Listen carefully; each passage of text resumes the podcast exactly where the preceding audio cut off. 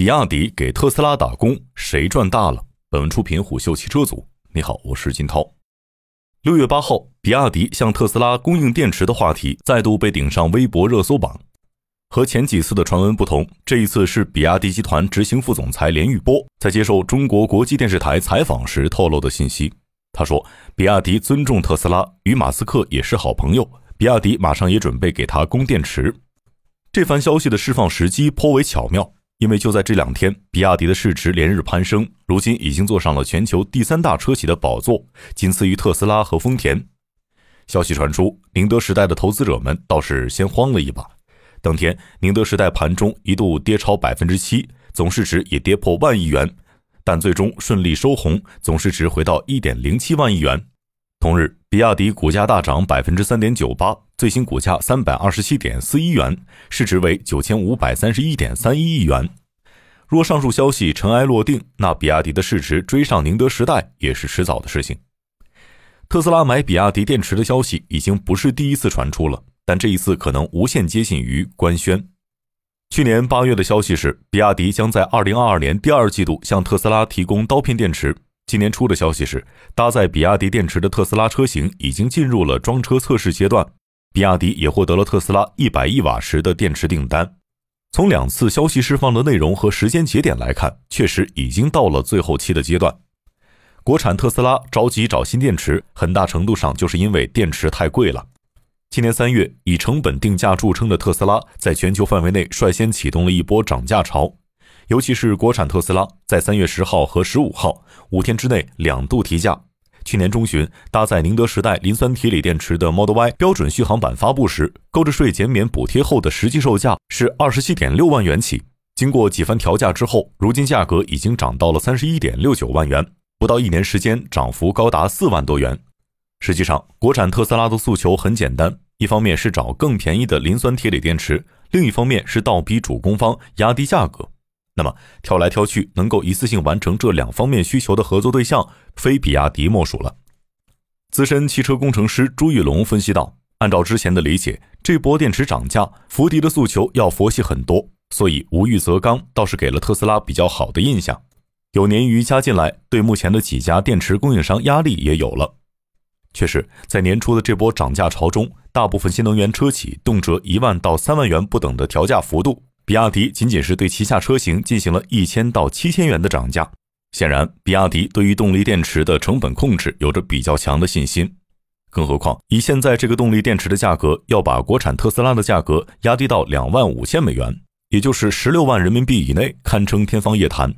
还记得二零年的特斯拉电池日上，马斯克给廉价特斯拉所设定的前提是，新的价格点是通过特斯拉的新电池和电池制造努力实现的。电池成本降低百分之五十以上，那么对于特斯拉而言，谁的电池价格更低、产能更大、产品力更强，自然而然也就有采购的可能性。至于电池品牌是谁，或许并没有那么重要。就像王思聪所说的那样：“我交朋友从来都不看他有没有钱，因为都没有我有钱。”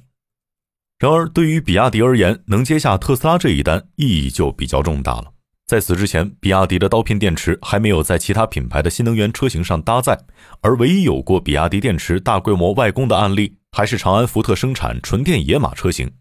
但直到现在，该车型也只采购了来自于比亚迪的三元锂电池，并非比亚迪最想卖的刀片电池。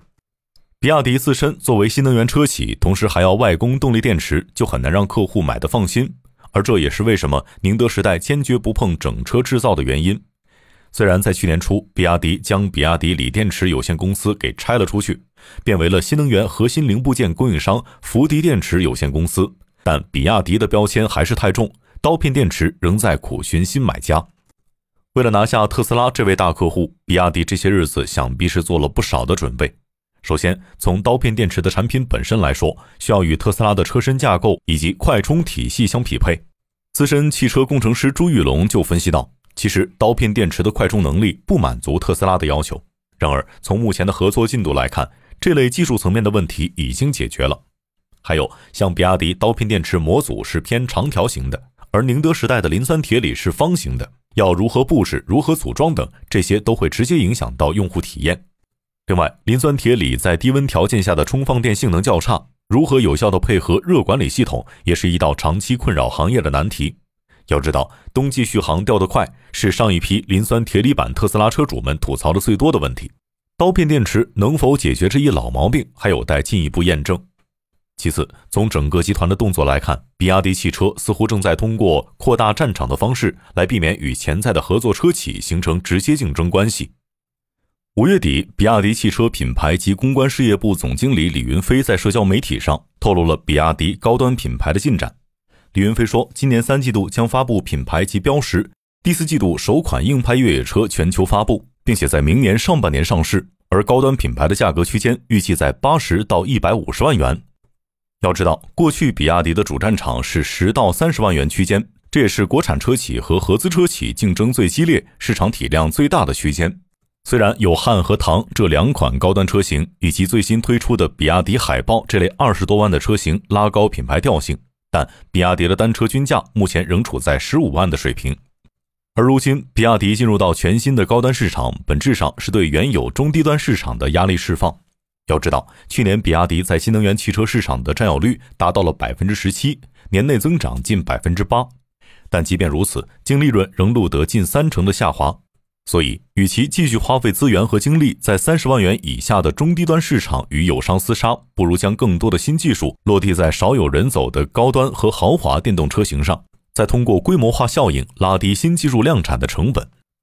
最后，高端化所带来的好处是将整个比亚迪品牌向上推一层，在高端市场赢得一席之地后，反过来对于动力电池外公，甚至是半导体和电机等核心零部件的外公，能起到极大的助推作用。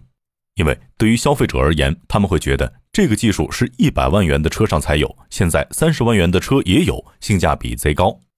最后想说的是，今年以来，国内车市受外部影响几近停滞。但比亚迪在业务层面却正在全面加速，在刚刚过去的两个月内，比亚迪已经发布了四款全新及改款的新车型，再加上电池外供以及新品牌建设的加速，今年的比亚迪完全可以用一个“快”字当头来形容。正如六月八号，比亚迪董事长王传福在二零二一年年度股东大会上所言，电动化的进程正在加速，这个时候是看谁的资源多，供应链更完善，推出的产品优势更大。谁就能够赢得更大的市场。现在不是大鱼吃小鱼，而是快鱼吃慢鱼。只有在快的过程中，才能超车。商业洞听是虎嗅推出的一档音频节目，精选虎嗅耐听的文章，分享有洞见的商业故事。我是金涛，下期见。